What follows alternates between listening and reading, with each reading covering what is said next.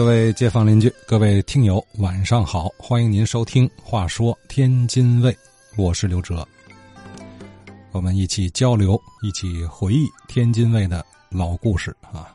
咱是越轻松越好，咱这就是随意聊天啊，谈话类节目嘛。所以啊，呃，正因为这样的一个节目形态啊，我呢和广大的话友们啊、听友们啊，平日里交流的就。特别多啊，私下里聊天啊，这个往往就成了这个忘年之交，或者说是神交已久的好朋友。哎，呃，所以呢，就是平时啊，我这个即便在节目中啊，也没拿您当外人啊，时不时的就把一些私事拿出来聊聊啊。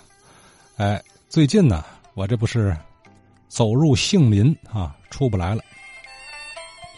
一来啊，每天这个。近期咱这个编播节目啊，都是医药历史的内容啊。二来呢，我这得恶补啊。我 平时下了节目之后看书啊，看的也都是各类的天津的名医传记啊，甚至还翻翻《黄帝内经》什么的，看不懂，但是也得看啊。再者，也是这个因缘巧合呀。哎，家父啊，前几日重病入院，还有。我这算行了，啊，这自己苦笑啊！这是老天爷给我一个全方位的体验机会啊！你光看书不行啊，下来 体验体验。所以有听友问我了，这几天《历史回声》那个节目你怎么不播了？这下您明白这原因了哈！实在我是变不出三头六臂啊！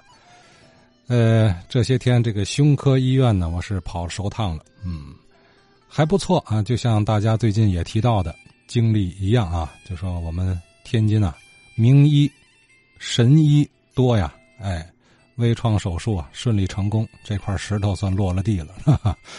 哎，我就发现同病房啊还有两位病友，一位来自山西，一位来自河北省啊，都是慕天津胸科医院之名而来。哎，我呢这个反正也是职业病啊，好打听个事儿。哎，咱邢老爷子讲话呀，三角行烂大个，我就和人家这个胸科医院的专家啊，咱天津市心血管病研究所的呃所长啊，丛洪良大夫啊，这个专家闲聊啊，哎，就聊起天津医务界的历史。哎，我这个三句话不离本行啊，就往根儿上倒啊。哎，这个丛主任就说了，我们天津医务界如今的这个水平高啊。当然，一方面来自一代一代人不断的开拓创新、努力的研究啊，更重要的也不能忘记天津过去那些名医打下的基础，学科带带头人啊，奠基人。从过去来说，医学界他讲啊，无论中西医啊，南上海北天津，哎，最好的医生都在这俩地儿了。所以就说天津这个领域啊，这个底子太厚重了啊！我一听，我这就算咱这醋瓶子底儿，他也算有点是吧？我就接话啊，我说的确是，咱们天津胸科医院水平高啊，咱这耍啥呀？历史很久远啊，最初的创始人那就是来自河东区地道外的一位老前辈郭德龙。你看看，咱这能接上话啊？这位郭德龙郭老啊。人生经历是非常传奇，哎，和咱们的老听友窦天康先生家族还渊源颇深。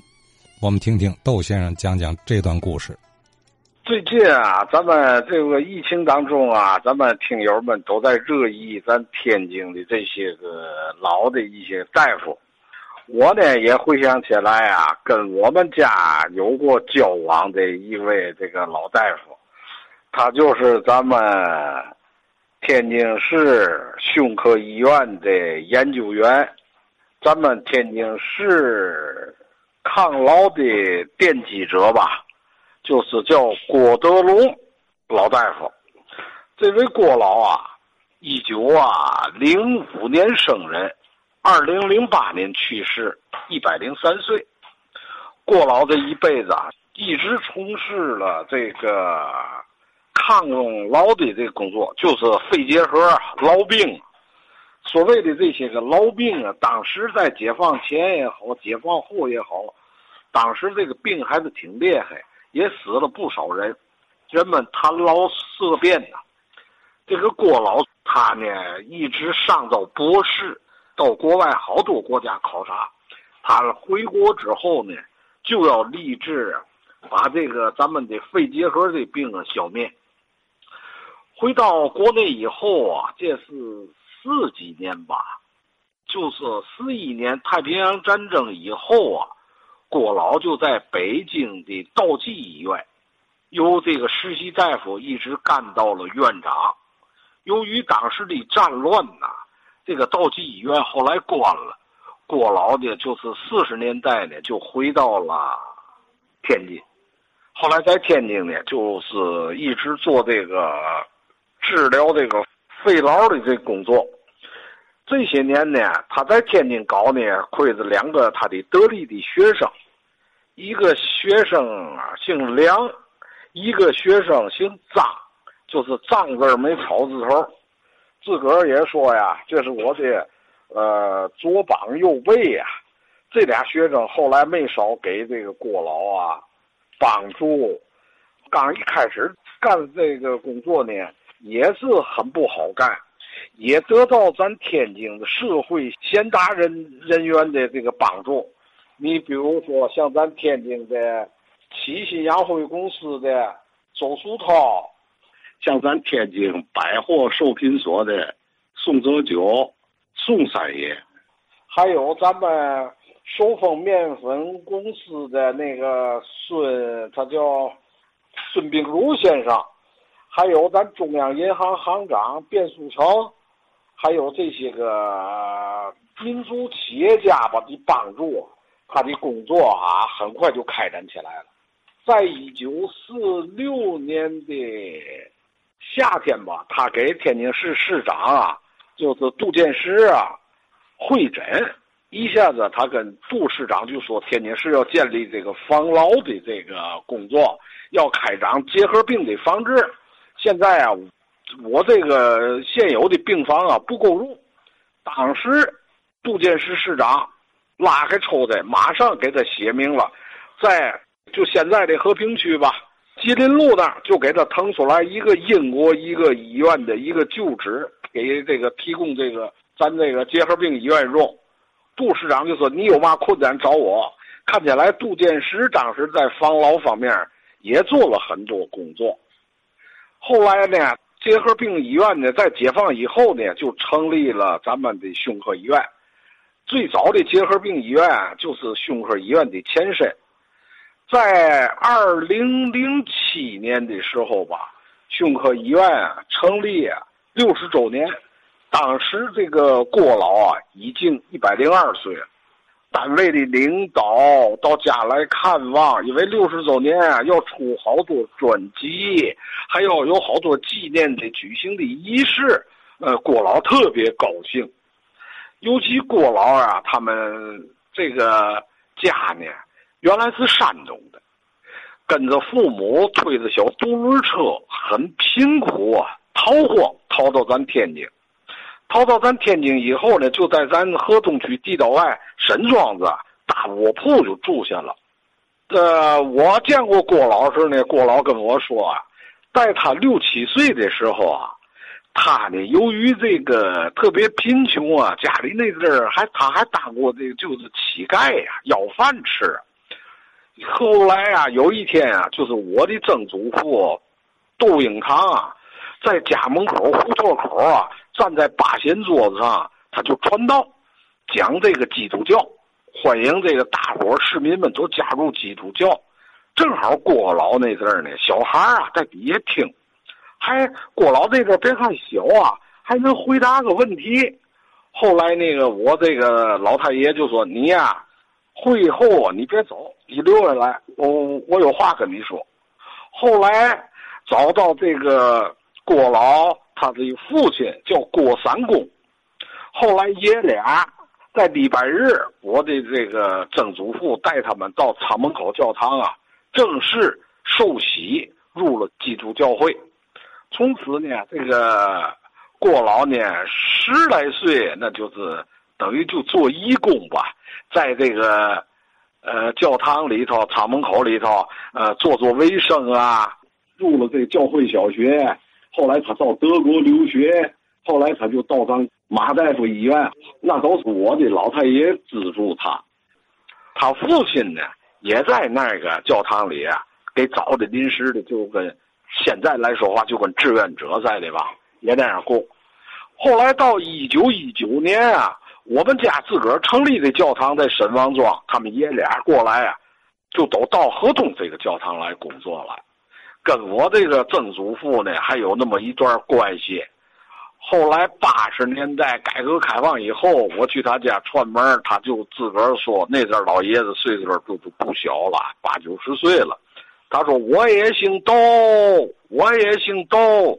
他黑板底下就写着窦英堂，拿毛笔字写的字儿，他就压在他玻璃板上头。他说走向教育，走向我人生教育的道路，就是老先生指引的我。他说：“哎呀，他说要没有老太爷资助，他我一个穷孩子，他说我不会有那么大的成就。这个郭老反正啊，这这一生也挺坎坷了。他八年的这个博士毕业，就是受到他当时在燕京大学上学时候的一个美国的牧师资助他的八年的学业。这个牧师最后跟他说：‘你不要私人开业。’”你一定要把这个肺结核这个病攻下来，所以说，他后来也一直没私人开业，一直在这咱们这个就说在公立医院干，没有私人自个儿挣钱啊，自个儿没有，而且那个年头呢，买一台这个 X 光机那很费劲呐。据他跟我讲啊。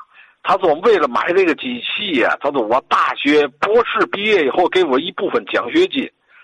他说我买这个机器时候哈，当时这个钱呢寄到人家国外了。由于美国那阵正好跟日本那个好像是珍珠港就是有战争，整个就停了。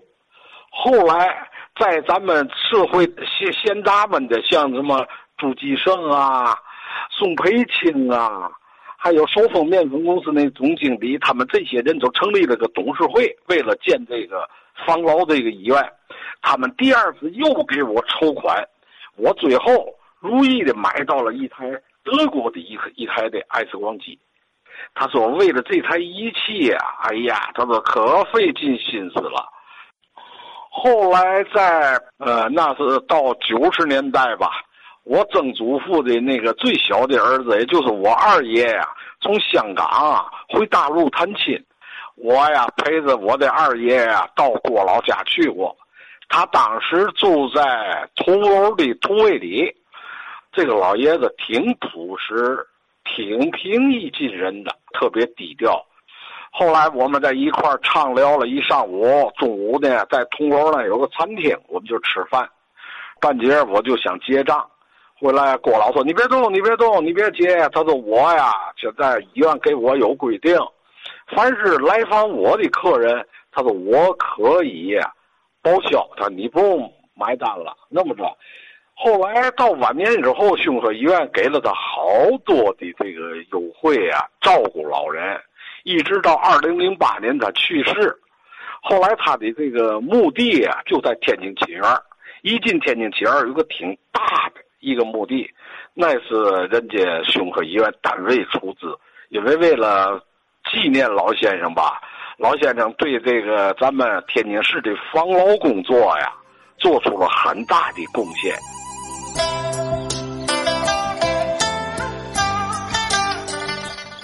呃，从一个落荒逃难、行乞为生的穷孩子，到誉满华夏的医学界泰斗啊，郭德龙前辈这个人生经历太传奇了。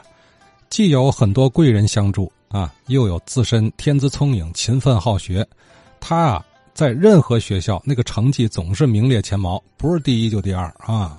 同时呢，还时刻牢记他的贵人对他的谆谆教诲，使得郭老这一生可谓功德圆满，为天津的这个抗劳防劳事业哈奠定了基础，并且，一九四七年开创了如今还名声在外的。天津胸科医院的前身啊，